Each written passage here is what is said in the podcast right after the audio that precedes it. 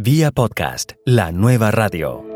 Yo creo que el podcast ha llegado como un amigo de la radio. Fitler habla del canibalismo mediático, no hay medio que coma medio y en ese sentido creo que es un complemento. Las diferencias pueden ser múltiples. Incluso, fíjate, hay, hay una teoría que dice incluso que lo más importante al momento de crear un canal es que, o una, o una iniciativa para la web, primero piensa en la participación, en la distribución y luego piensa en el contenido.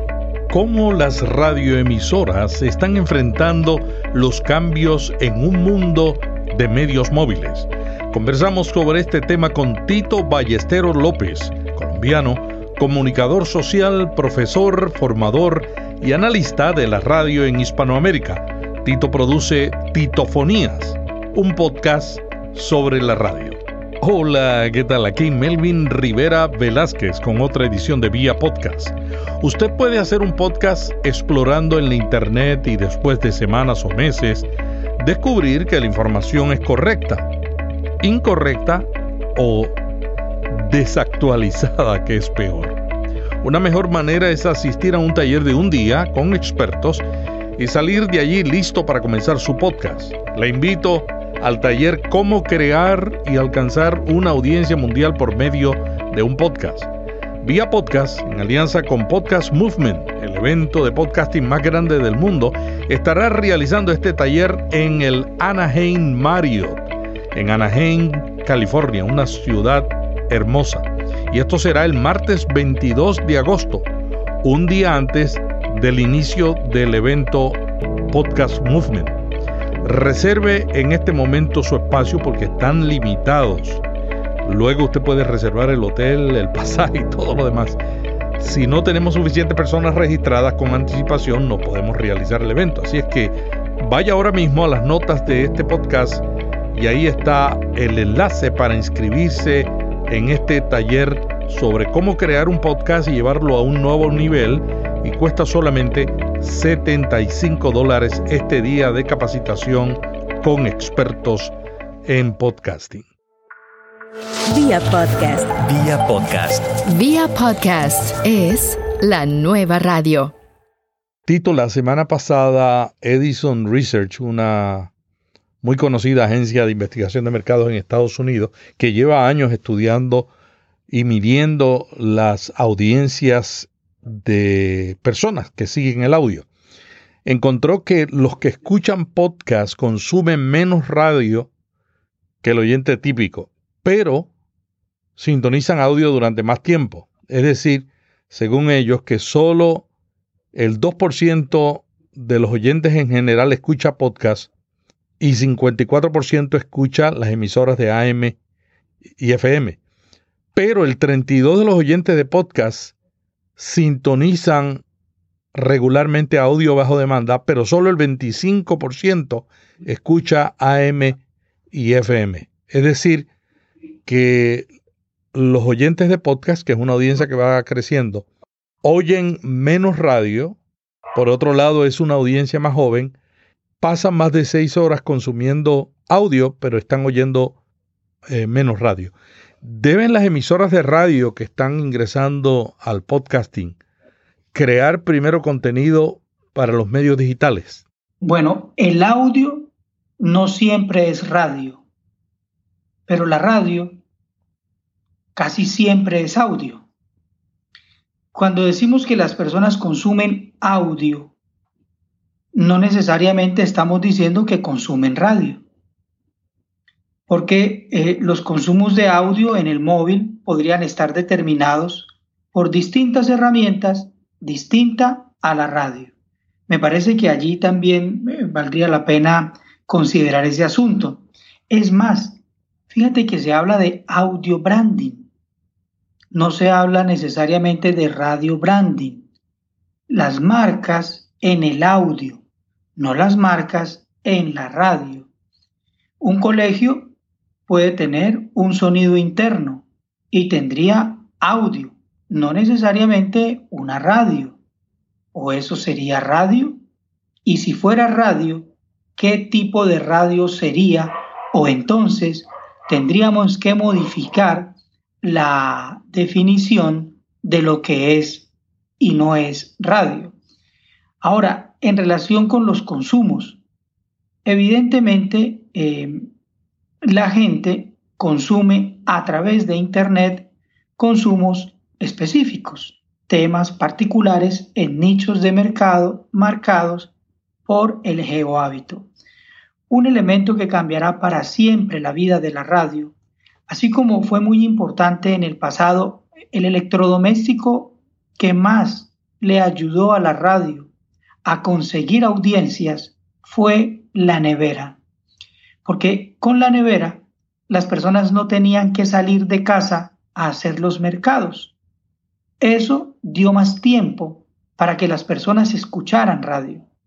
Pero después llegó el teléfono y a mediados de 1950 la radio musical o la radio se vale de la música para apoyar, digamos, su discurso. Esto para llegar a decir que el GPS es el dispositivo y será el dispositivo que cambie para siempre también la vida de la radio, porque ahora sí, Melvin, y de verdad, vamos a conocer dónde están las audiencias, qué desean las audiencias, y entonces tendremos otros tipos de mediciones distintos a los que hoy hacemos. Y para terminar, yo creo en los estudios, me parecen muy válidos, pero también habría que mirar, Melvin, que hay radios en América Latina y el Caribe, hay 32.500 emisoras. Quiero decirte que Colombia es el país con más emisoras comunitarias en el mundo. Colombia tiene en total alrededor de 1.964 radios, pero comunitarias son alrededor de 650 otro número parecido son comerciales y otras son de interés público. La buena noticia, anota José Ignacio López Vigil, es que Colombia es el país con más emisoras comunitarias del mundo. La mala noticia es que muchas de esas emisoras comunitarias solo ponen música. Y esto para decir, Melvin, que eh, puede ser que una radio de una pequeña población en América Latina no esté en el estudio de audiencia, pero esa pequeña población sí está cambiando los comportamientos de esa comunidad. Entonces, está bien eh, mirar toda esta recepción que al final no sabemos si es moda o si es costumbre, si es algo que si es moda o tendencia, ¿no?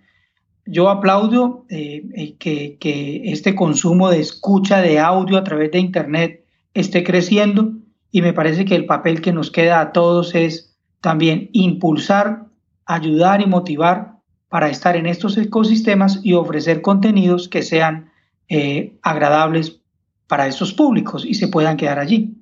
En tu podcast tú has hecho varios episodios sobre la crisis de la radio musical. ¿Dónde está la crisis de la radio musical? ¿En la repetición de contenidos o en la, o en la presentación del mismo?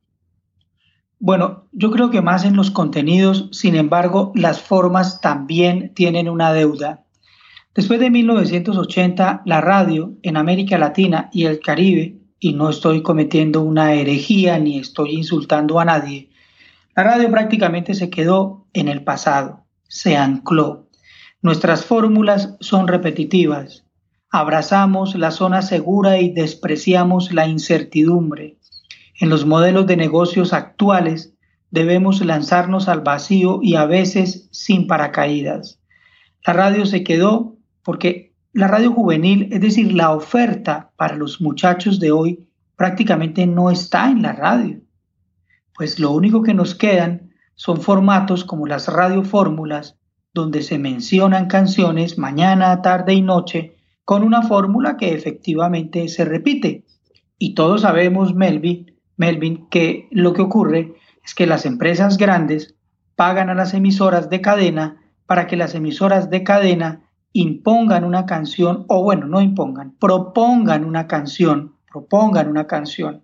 Y finalmente los chicos y chicas en casa creen que ese es todo el mundo y todo el universo.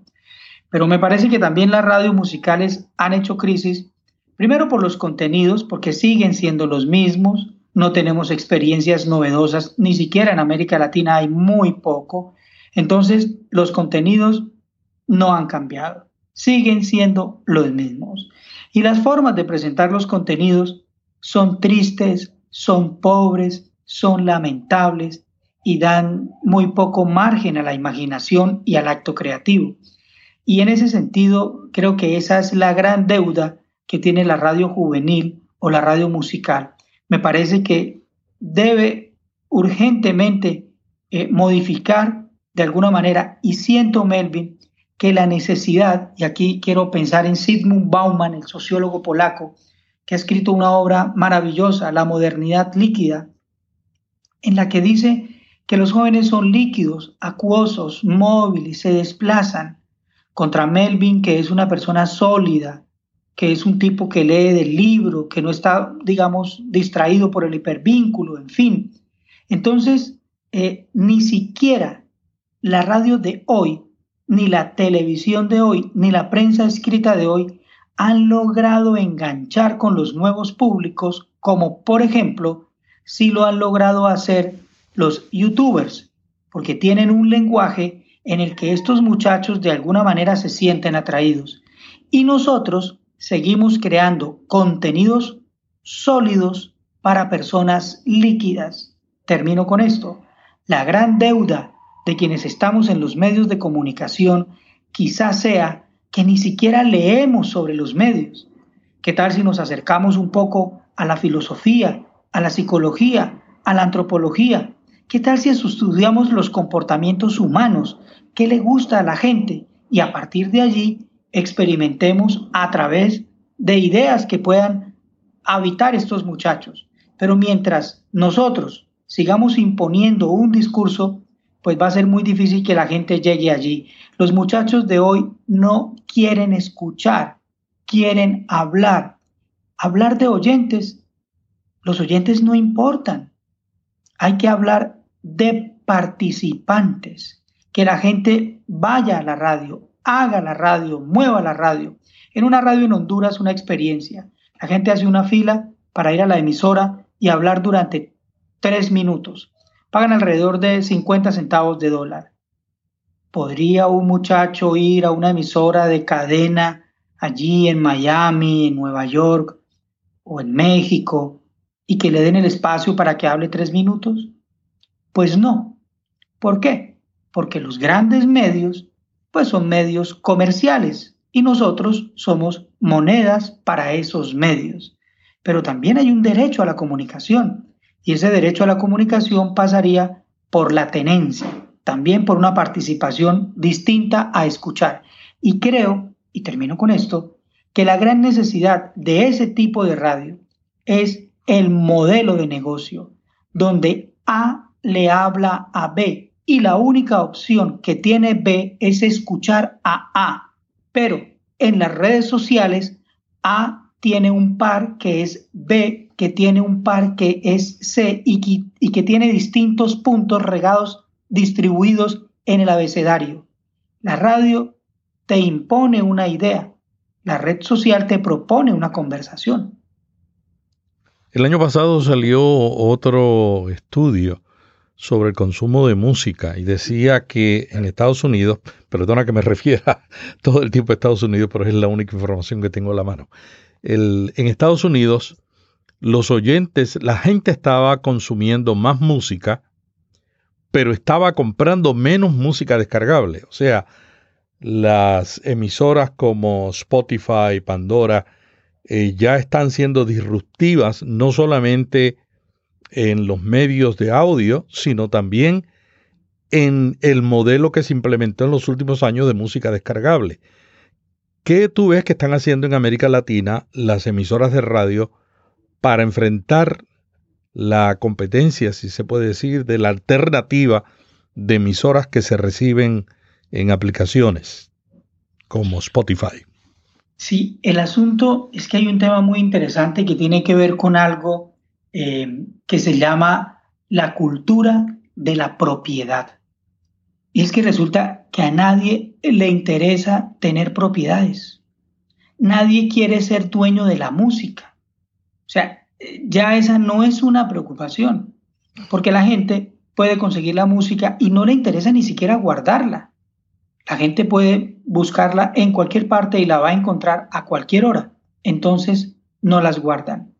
Evidentemente, eh, los consumos en América Latina también, digamos, eh, no tienen la misma fuerza, por supuesto, que en Estados Unidos, pero, pero habría que decir, Melvin, también, y, y me gustaría señalar, remarcar, que cuando hablamos de radio, también habría que decir qué tipo de radio, porque en Colombia tenemos tres tipos de emisoras, y si estamos hablando de la radio comercial, o bueno, de, la música que pasa por la radio, pues es que el modelo de la radio en la música también hizo crisis, porque resulta que las emisoras, eh, por ejemplo en América Latina, em, las emisoras pasaban música y colocaban a un locutor que hablaba por debajo, esta es 90.4.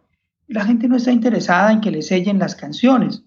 Y eso ha hecho que el modelo también sea cambiante. Claro que qué días, la semana pasada escuchaba a Enrique Iglesias en una emisora en España que dio una entrevista y él hablaba de la radio musical y decía que no es lo mismo escuchar una canción en el dispositivo móvil que uno tiene guardada que saber que está escuchando esa canción y que está sonando en la radio, porque simultáneamente muchas personas están escuchando ese mismo contenido y él decía que eso le generaba una idea fabulosa ¿no? y atractiva. En América Latina, de alguna manera, el grado de conectividad también sigue siendo muy difícil. Aquí tenemos experiencias muy comunes en se cayó la llamada, no hay servicio, no me he podido conectar, no tengo datos, o los datos son costosos, o incluso los consumos de las baterías de los celulares cuando se conectan a sus datos. O sea, aún tenemos necesidades, no estamos eh, en el peor de los mundos, pero sí tenemos necesidades en temas de la, de la conexión y, eso, es, eh, digamos, la parte técnica eh, de alguna manera va en detrimento de ese crecimiento o ese deseo, pero lo que sí es cierto es que los jóvenes pues no necesariamente tienen que ir al medio de comunicación sonoro porque sus opciones incluso las pueden tener no solo en su bolsillo, sino en la nube, y eso lo sabemos todos. Hablemos del sostenimiento económico de los medios de audio. En la radio la audiencia se mide con encuestas y muchas veces con encuestas con un formulario o con un, una persona que va y entrevista o con un equipo que provee un, un aparato que mide lo que la persona está escuchando. ¿Cuál debiera ser el método para medir la audiencia de una emisora? Porque esos métodos, esos métodos ya están siendo alterados por las mismas emisoras de radio, ¿no? Sí, mira, yo eh, no es que tenga un discurso, digamos, de, la radio comunitaria, ni mucho menos, pero fíjate que me parece interesante eh, esa, esa forma, digamos, de comunicación donde una persona mide al otro, ¿para qué? Al final, Melvin, vamos a reconocer cómo se hace una programación en una radio en América Latina y el Caribe. Dos puntos. Primero, reunión del director de la radio con eh, el grupo de la emisora. Revisan la parrilla de programación y ellos en un cuarto secreto bueno, o no secreto, en un cuarto, toman las decisiones sobre lo que las personas quieren escuchar. Ese es un atentado a la comunicación. Quiero decirte que en Colombia hay dos experiencias de dos emisoras. Una se llama La Cometa, la otra emisora es en Radio Semillas, en una población, esta que se llama Sosa. Y ellos, cuando miden las audiencias, los gustos de las audiencias, Melvin, piensan más en la comunicación y en ese sentido lo que hacen es llaman a las audiencias para que vayan, digamos, a un gran salón comunal. Las personas van a ese lugar, proyectan la programación de la radio y los oyentes los oyentes toman decisiones sobre lo que quieren escuchar. Es una idea disruptiva, es algo distinto, porque no es una emisora de cadena que incluso ni siquiera respetan a las audiencias en la medida en que cambian la programación cuando quieren, como quieren. Una emisora cambia el locutor, no da explicaciones. Queridos oyentes, pero no te explican por qué se fue ese locutor de ese turno. Amigos oyentes, bienvenidos a la mejor música. ¿La mejor música para quién? ¿Para usted? Pues seguramente para él. Entonces, lo que ocurre es un acto de comunicación puro y duro, en el que medimos lo que nosotros queremos, pero no escuchamos realmente lo que las personas desean. Y la mejor forma de medir audiencias me parece que es escuchar a las audiencias, dejar de hablar y darle paso a las personas. Y me parece que ese sería un ejercicio transformador para los medios de comunicación, que incluso es lo que está ocurriendo con las redes sociales. ¿Por qué los medios convencionales han hecho crisis? Por esa circunstancia, porque quieren medirnos, quieren medirnos, nos quieren medir y medir y medir, pero no nos quieren escuchar. Ha llegado el momento de que la radio deje de hablar tanto y empiece a escuchar. Uno de los grandes problemas de la radio, escuché alguna vez, era que durante mucho tiempo había estado en manos de periodistas, porque tenemos unas fórmulas repetitivas e imponentes por demás. Pero qué lindas estas experiencias de comunicación y quiero decirte, a propósito de las radios que trabajan con personas que tienen padecimientos mentales. En América Latina y el Caribe hay distintas experiencias. Por ejemplo, hace poco conversé con Andrés Dinartes, el coordinador de programación de de eh, una emisora de Podemos Volar en Costa Rica, una persona hecha con personas que tienen padecimientos mentales, lo que conocemos como locos o locas. Y yo le decía Andrés, bueno, ¿cómo hacen el programa? Y él decía, no, lo que nosotros hacemos es, veamos el micrófono a la gente, las personas empiezan a hablar. Y si alguien, por ejemplo, está hablando de sus ideas, de sus sueños y quiere llorar, pues que llore. Pero si alguien estuviera en una emisora de cadena, pues tendría que hablar muy bien con una voz engolada y hacer una serie de recursos que corresponden a un formato, a un modelo. Pero lo que a mí me gustaría pensar es que la mejor medición es tu esquina, es tu casa, es tu vecino, es tu ciudad. Escucha lo que ellos necesitan porque la radio es un ejercicio transformador. Una radio está hecha no para hacer programas, hacer programas sería lo mínimo de una emisora, estaríamos muy atrás. La radio está para cambiar el mundo, para cambiar las formas de pensar, para que la gente viva mejor, para que luche por sus derechos, para que logre sus anhelos. La radio es un, actor social fundamental, por ejemplo, en Colombia, para la consecución de la paz. Estamos en un proceso en el que las personas necesitan ser escuchadas, pero también necesitan hablar. Y me parece que la mejor medición, más allá de unos instrumentos, podría ser la comunicación misma. Tito, ¿cómo ves el uso de los podcasts por las emisoras de radio? Es una tendencia, es una moda. Eh, yo personalmente hago un trabajo a través de Internet y publico un material de siete minutos semanales. Yo no tengo radio no he trabajado, digamos, eh, he trabajado por supuesto en emisoras, pero quiero decir, no tengo radio, no, no he hecho un ejercicio de, en mi casa tengo un estudio y desde allí hago un trabajo que lo emitimos ya casi en 400 emisoras de América Latina, el Caribe y España. No tengo estudio convencional, no tengo un software convencional, no tengo un micrófono convencional, no tengo una cabina convencional. Me parece que el podcast es un acto disruptivo en el que la comunicación se abre para escuchar voces distintas. En Colombia tenemos dos grandes medios que son Caracol y RCN. Si tú escuchas Caracol, pensarás como piensa el grupo de Caracol. Y si escuchas RCN, pues tendrás las ideas en tu mente que quiera cultivar RCN. Pero si tú escuchas un canal de podcast independiente, podrías tener una tercera o cuarta o quinta o sexta visión. Me parece que ha llegado para democratizar la comunicación y para romper una frase que le hizo mucho daño a la radio. La radio es la voz de los que no tienen voz. Nada más falso.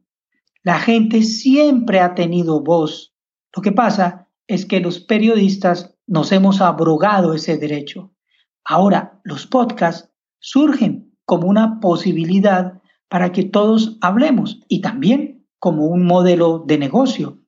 Nosotros publicamos un podcast en distintas eh, emisoras y a través de las redes sociales llegamos a otros ambientes y esto nos sirve también para visibilizar un trabajo dentro de un modelo de negocio. Y sabemos que periodistas de emisoras convencionales han migrado a negocios particulares a partir de la creación de piezas sonoras que están en la web. Entonces, me parece que es un ejercicio democrático que amplía la mirada y que nos saca de esa costumbre de tener que consumir A o B. Me parece que es un mapa de colores y, y en ese sentido creo que enriquece las visiones de mundo. ¿Por qué crees que pocas emisoras están creando contenidos originales? La mayoría están reempacando el contenido de un medio en otro medio. Sí, de pronto puede no ser tan fácil en este momento. Un niño nace pequeño, un árbol crece, le salen ramas. Si nosotros nos devolviéramos y le preguntáramos a, a, a una persona, Vamos a preguntarle a Melvin Rivera cuando llegó a la radio cómo llegó. Llegó como un niño inquieto eh, en su corazón.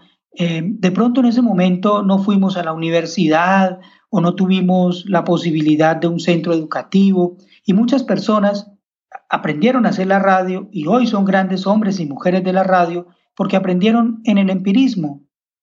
Pues hoy tenemos un nuevo empirismo quizá las escuelas de comunicación social no abordan estas temáticas en profundidad. Va por cuenta de cada quien que quiera arriesgarse. Entonces, este es un momento en el que estamos caminando. Y así como Melvin Rivera caminó en su pasado y quiso construir algo que no había, pues hoy hay una persona que también quiere cabalgar sobre un territorio que no está pavimentado y en ese sentido, sí, hay urgencias, hay vacíos, hay necesidades. Incluso, Melvin, ni siquiera sabemos cómo hacerlo. Hace poco leía el blog de Gorka Sumeta, que tiene un podcast también español, muy bien documentado él, y decía incluso que el podcast le daba otra denominación al podcast. Fíjate, Melvin, ni siquiera hoy sabemos cómo se llama la radio por Internet. Radio en línea, radio web, 2.0, radio por Internet, 3.0, ecosistema de medios, ¿cómo se llama? Ahora, a esto le llamamos el podcast, pero ¿y cómo se llamará mañana? Es decir, lo que yo siento es que estamos caminando y más allá de buscar definiciones que nos acartonen, me parece que está bien asumir los riesgos. Hay quienes hacen podcast de media hora, de cinco minutos, de diez, de quince. Hay quienes saludan, otros no. Hay quienes repiten, otros sí. Hay quienes eh, tienen producción interna dentro de sus podcasts, ellos, pisadores, en fin, otros no. Hay quienes tienen encabezados, otros no. Hay quienes hacen entrevistas o hacen monólogos. Hay quienes tienen sonidos ambientes dentro de sus podcasts y los hacen en la calle. Otros los hacen en estudio. Otros los hacen en la casa. Es decir, no, afortunadamente, no tenemos una fórmula, afortunadamente. Después de tanto tiempo ya has hecho dos podcasts, ¿no? Porque comenzaste primero con uno y luego ahora, eh, desde el año pasado, estás haciendo titofonías. ¿Qué diferencias has descubierto en este proceso entre la radio y el podcasting? Digamos, eh, sustancialmente el prime time cambia. Mm, eh, ya no está uno atado, no tiene que ir a una cabina de radio. Eh, en la radio decían, por ejemplo, decíamos los profesores que la radio era fugacidad, el podcast no lo es, que la radio debe ser reiterativa. en el podcast no, que la radio eh, tiene ciertas duraciones, en el podcast no, que la radio tendría que hacerse en cabina. Bueno, tantas taras mentales que fuimos repitiendo y que nos hicieron tanto daño, que hoy lo que intentamos de alguna manera es salir de esa zona repetitiva. Entonces, eh, yo creo que también la posibilidad de los contenidos, ¿no? Que los contenidos puedan llevarse, trasladarse, eso es maravilloso.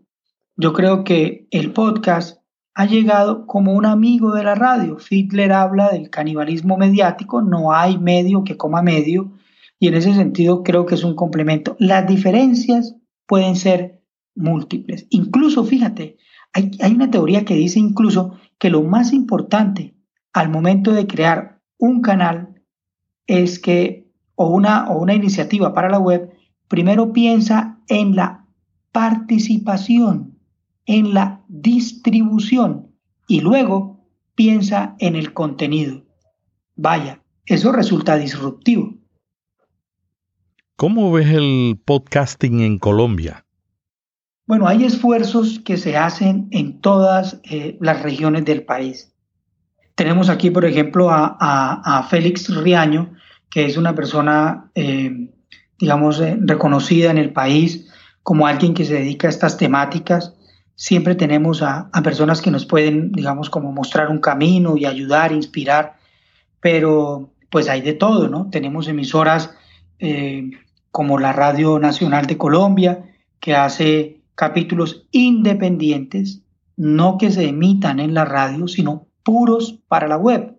Eso, eh, digamos, eh, estaría dentro de la conversación de lo que estamos, ahora conversábamos antes, son formatos puros para la web y yo creo que pues e, es igualmente válido. Lo que no sabemos, Melvin, es si esto de los podcasts será una moda o será una tendencia, ¿no? No sabemos si esto se sostenga en el tiempo, si llegue una herramienta más rápida que nos pueda generar contenidos eh, mucho más ágiles, ¿no? Dicen, por ejemplo, que un elemento que cambiará la historia de la radio también y del mundo, del mundo, es la impresora 3D. Ustedes la tienen funcionando en los Estados Unidos. Entendemos, por ejemplo, que sirven para hacer comida. Pero si la impresora 3D está en la radio, pues con ella podríamos construir nuevos equipos, micrófonos, sillas, mesas. Eso cambiaría la dinámica. No sabemos si esto del podcast se sostenga en el tiempo y hacia dónde pueda ir. Lo lindo de este ecosistema es que es un camino lleno de incertidumbres.